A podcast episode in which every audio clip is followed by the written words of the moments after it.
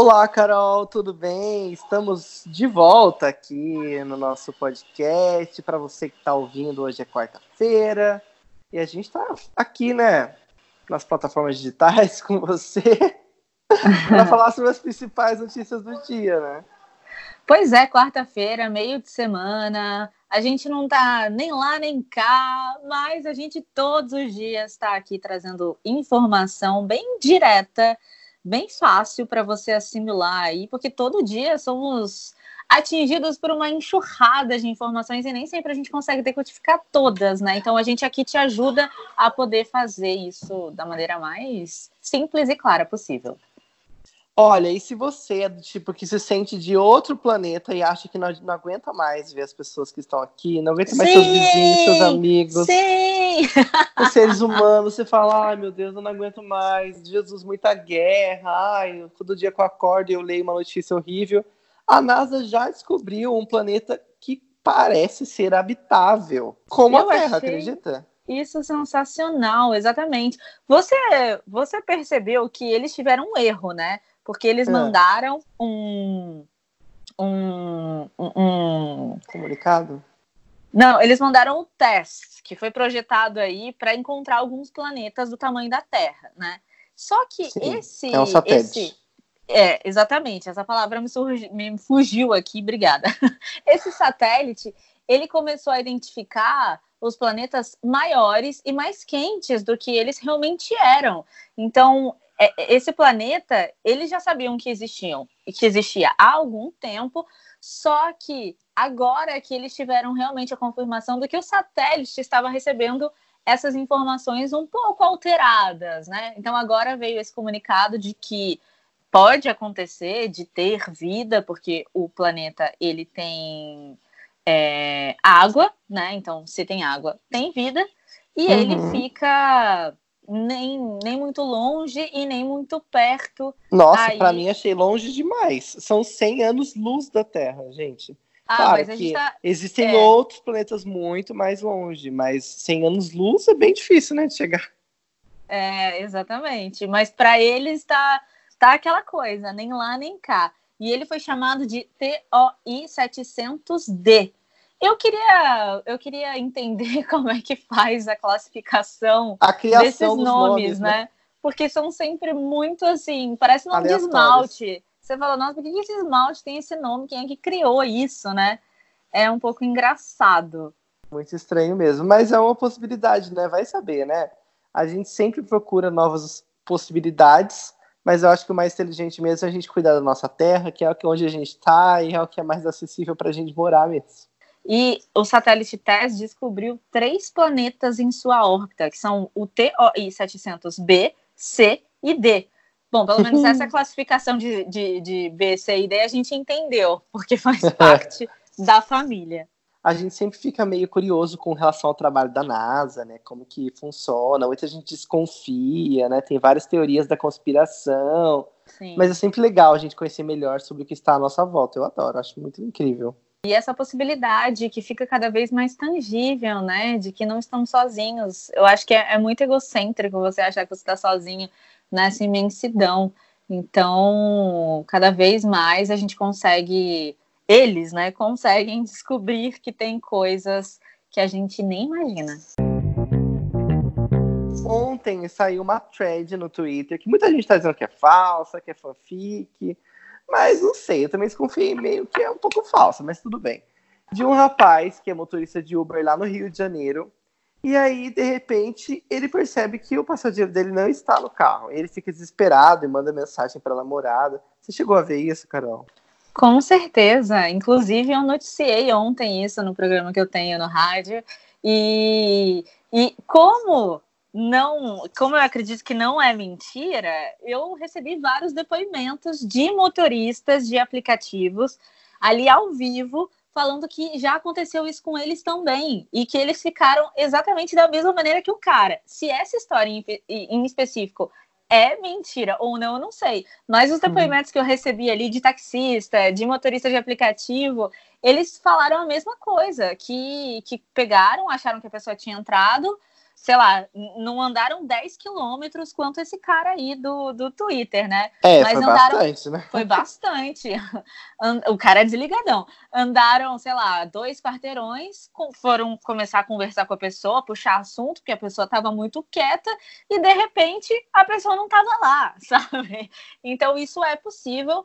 E acredito que eu, se fosse motorista de aplicativo, motorista de táxi, também passaria por isso, que eu sou uma pessoa muito desligada. Mas o mais engraçado que eu achei é que a pessoa ficou todo esse tempo sem olhar no retrovisor direito, né? Porque se você olha no retrovisor, você vai perceber que não tem nenhuma cabeça ali, gente. Ou olhou e tava, não sei em que planeta a pessoa tava, né? A gente não sabe. Vai ver que ela já tava lá no TDXP HB20, não sei. Ai, mas olha, deu o que falar. Muita gente adorou essa notícia.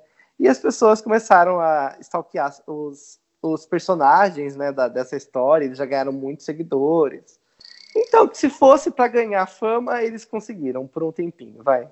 E foi, foi de uma maneira divertida. Divertida. Divertiu é. todo mundo e valeu a pena. Que eles criem mais coisas, se isso foi roteirizado, que venha mais coisa engraçada por aí. Vamos ouvir um trechinho desse áudio, a melhor parte, vai. Maria Eduarda, o passageiro sumiu do meu carro. Meu Deus, o que, aconteceu aqui, senhor? Maria Eduarda, a mala do meu passageiro tá no meu carro e ele, e ele sumiu.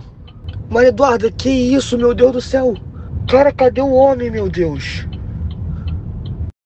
Eu acho que todo mundo pode passar por isso, né?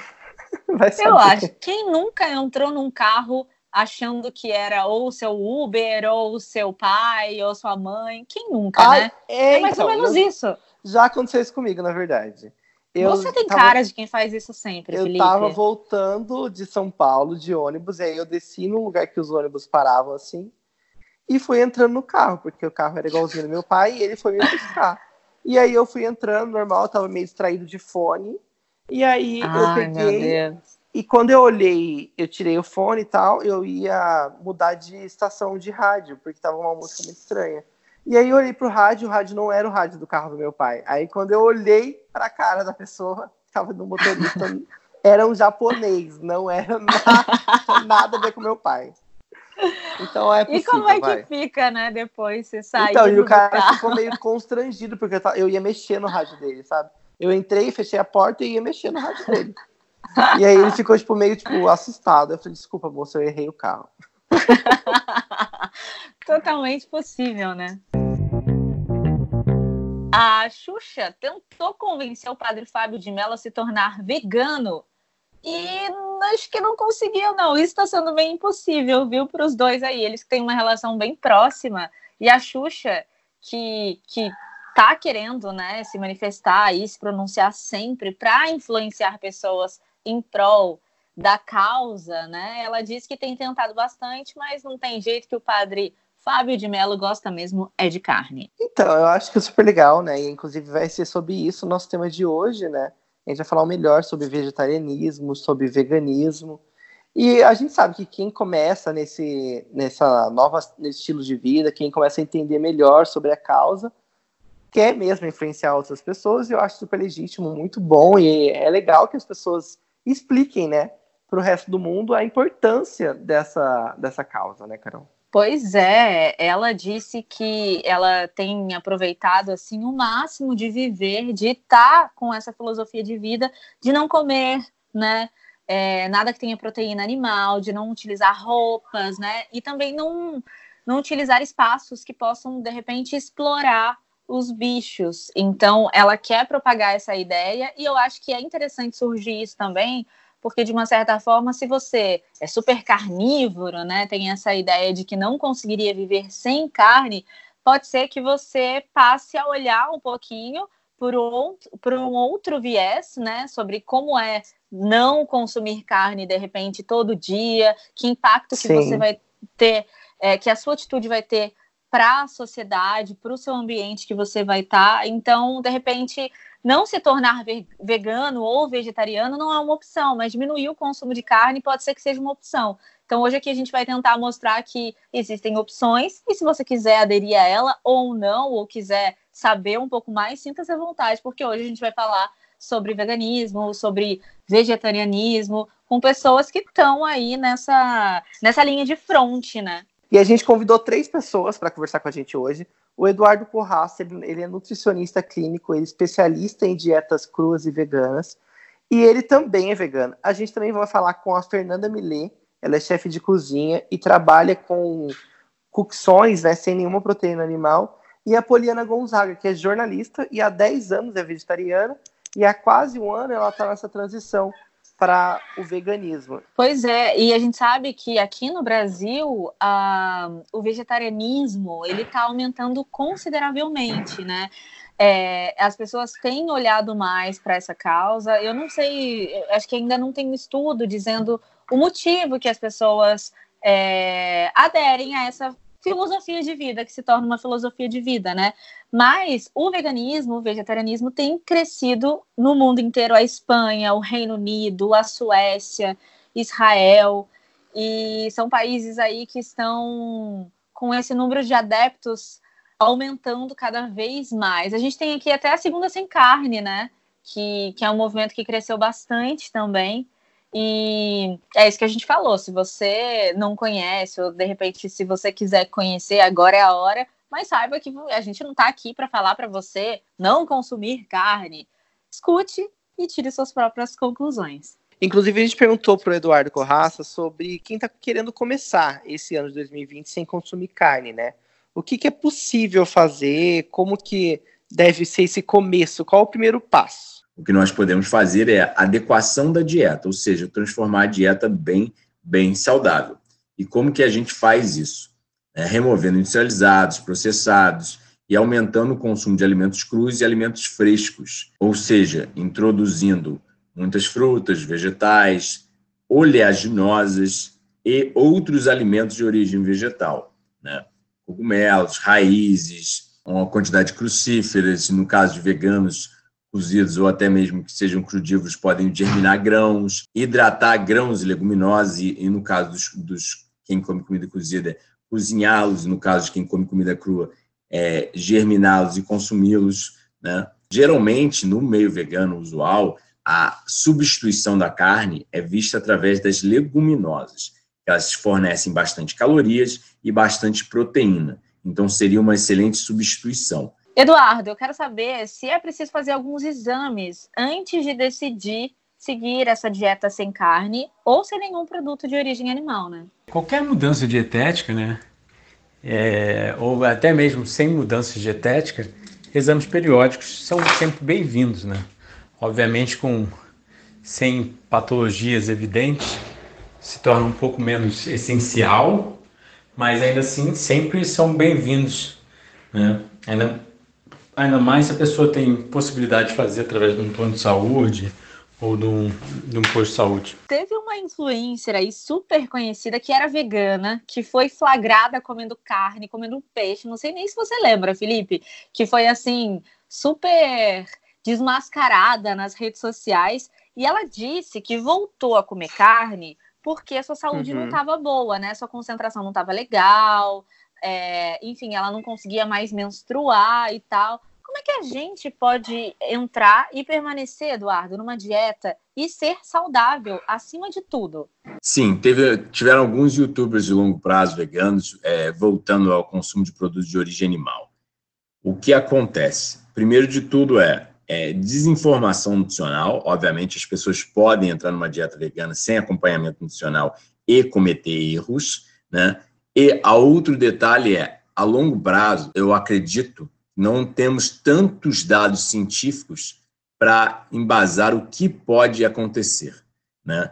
A gente sabe de alguns questionamentos sobre alguns nutrientes que podem ficar baixos em veganos, como iodo, EPA e DHA, zinco e os outros usuais que a gente já usualmente questiona, como ferro, cálcio, etc. Óbvio, pode haver má nutrição em qualquer tipo de dieta. Eduardo, muito obrigado pela entrevista. Para quem quiser seguir o Instagram do Eduardo, é Saúde Frugal. F-U-G-A-L, Saúde Frugal.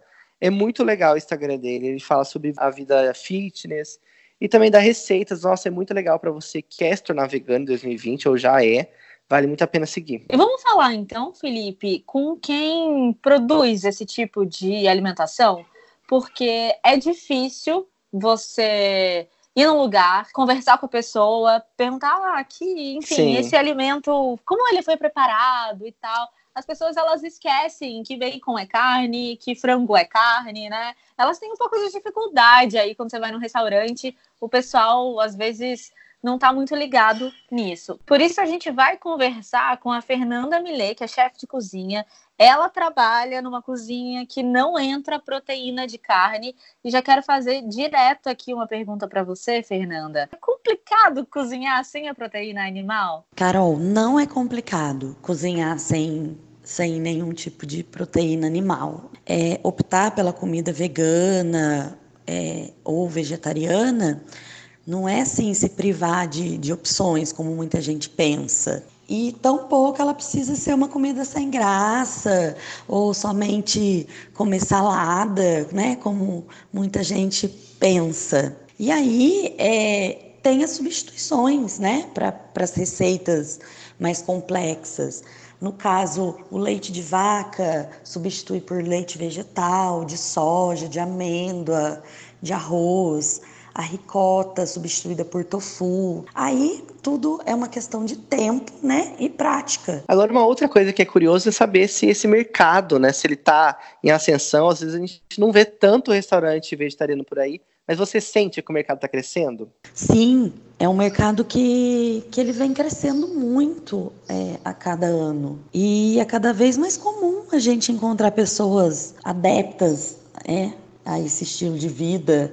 As pessoas estão se adaptando, estão mudando né, o, o, o estilo de vida delas. Por que você quis entrar né, nesse mercado? Por que produzir comidas sem proteína animal? Carol, a minha cozinha ela é de culinária alternativa, né? Eu preparo desde os alimentos mais simples, como bolo, pão, salgadinhos. Inclusive, a gente tem uma coxinha de jaca que é maravilhosa, até aos alimentos um pouco mais complexos, como feijoada, massas. Eu tenho também uma cozinha para alérgicos, né? Onde tudo é feito separadamente, os utensílios e eletrodomésticos são, são separados para não, não ocorrer o risco da, da temida contaminação cruzada. Então, eu optei, né, por, por essa linha. E muita gente tem dúvidas sobre a diferença entre vegetarianos e veganos. Os vegetarianos, eles consomem qualquer alimento que não tenha o animal, né, a própria carne. Ou seja, come frutas, legumes, é, é, vegetais, ovos, leite, tudo. E agora, os veganos, eles não comem nada que tenha a derivação animal. Então, inclusive ovos, leite, Inclusive, também o, ve o veganismo é um estilo de vida, né, Carol? Tem a ver também com uh, roupas, com testes feitos em animais e com, com outros fatores. que você vai né? utilizar, exatamente, exatamente, é o estilo de vida. E a Poliana é jornalista e ela vai contar um pouco pra gente sobre a experiência própria dela. Há quanto tempo você é vegetariana e como que foi isso para você? Bom, eu sou vegetariana há quase 10 anos e há muito mais tempo eu já não comia carne vermelha. Depois de um tempo eu decidi retirar da minha alimentação a carne de frango e também o peixe. Inicialmente foi uma adaptação do meu paladar mesmo. Depois eu fui compreendendo os benefícios para minha saúde e também para o meio ambiente de optar é, por alimentos é, mais de origem vegetal. No começo, Poliana, foi uma adaptação muito complicada? Bom, a transição para o vegetarianismo já foi um desafio. Minha família também precisou se acostumar com a ideia de que eu não comia mais carne. Para algumas pessoas pode parecer muito difícil retirar a carne, e é mesmo. Mas na prática é muito mais simples do que a gente pensa. É muito mais barato e também imensamente mais saudável. Você sente dificuldade em comer fora de casa? Porque às vezes a gente vai no restaurante, as pessoas não sabem né, o que, que significa carne, porque fala que não tem. Ah, não, come esse feijão aqui, mas tem bacon no feijão. Então, como é que foi isso? Como é que é ainda essa dificuldade de comer fora de casa? Inicialmente, sim. eu senti muita dificuldade. Agora eu já me adaptei bem. A alimentação vegetariana costuma ser bem mais fácil do que a vegana para comer fora e também em casa. Muitos restaurantes, cantinas já, já têm essas duas opções, principalmente a vegetariano, mas muitos agora também possuem opções veganas. Para mim, né, pessoalmente, o maior desafio é comer na casa de amigos, de familiares que não são vegetarianos e que a gente ainda não tem um, um grau de intimidade grande para eles compreenderem um pouquinho mais desse estilo de vida. Você sentiu algum benefício? Quais foram esses benefícios depois que você começou essa nova dieta? Eu senti uma melhora muito grande na minha saúde, principalmente no meu sistema imunológico já que a alimentação vegetariana é extremamente rica e muito diversificada. E é claro que eu passo é, sempre numa nutricionista, então alimentação vegetariana e vegana é recomendável ter uma orientação de um profissional, né? E o custo também é muito menor, principalmente quando a gente cozinha em casa, né? E Poliana, como a gente já falou aqui, é um estilo de vida, né? Como é que essa atitude impactou no seu modo de viver, no seu modo de enxergar a, a vida a partir daqui? Com certeza, é um estilo de vida. Primeiro, eu comecei a estudar muito, a ler e a compreender um pouquinho mais sobre esse universo. E isso me fez ver muitas coisas de formas diferentes e entender que todas as nossas escolhas têm um impacto enorme na produção de alimentos, principalmente na nossa saúde, no nosso condicionamento físico e também no, no nosso meio ambiente. Não é só uma dieta, é muito mais que isso.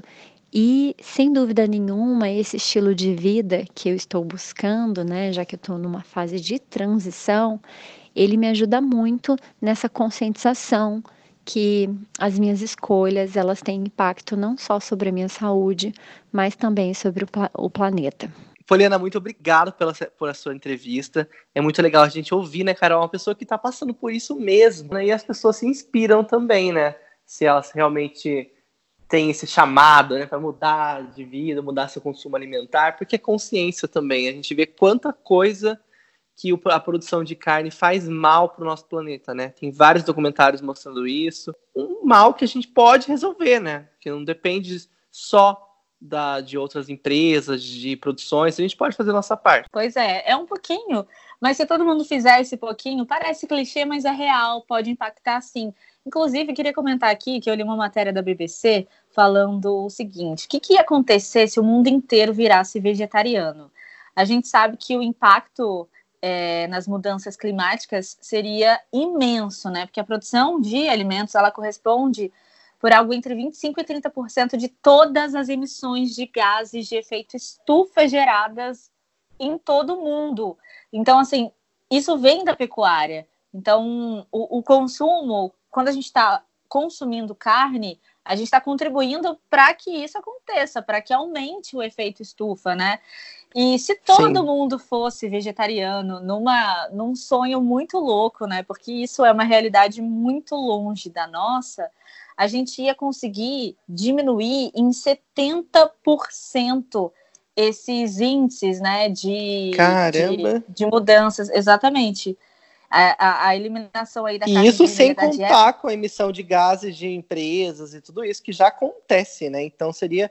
Então, realmente, essa mudança é enorme, porque a gente vê que a poluição, a emissão de gases também é muito forte em outras áreas, e só mudando essa, esse consumo já faria uma mudança enorme. A gente tem essa mania de, de sempre culpar, ah, o carro, não, mas olha só, tá, polu tá poluindo, tá não sei o que e tal. Então, se a gente começar a voltar para a gente também, a gente vai descobrir que somos em potencial quem é que vai mudar toda essa estrutura. O que importa é a gente ter consciência, né, e tentar aprender mais cada dia para tentar melhorar, né? Porque nós somos falhos em várias coisas, mas se a gente puder melhorar o máximo, a gente vai contribuir muito para o nosso planeta e para a nossa vida em sociedade. Galera, muito obrigado pela sua participação, você que esteve com a gente até agora, que entendeu mais sobre os vegetarianos, os veganos.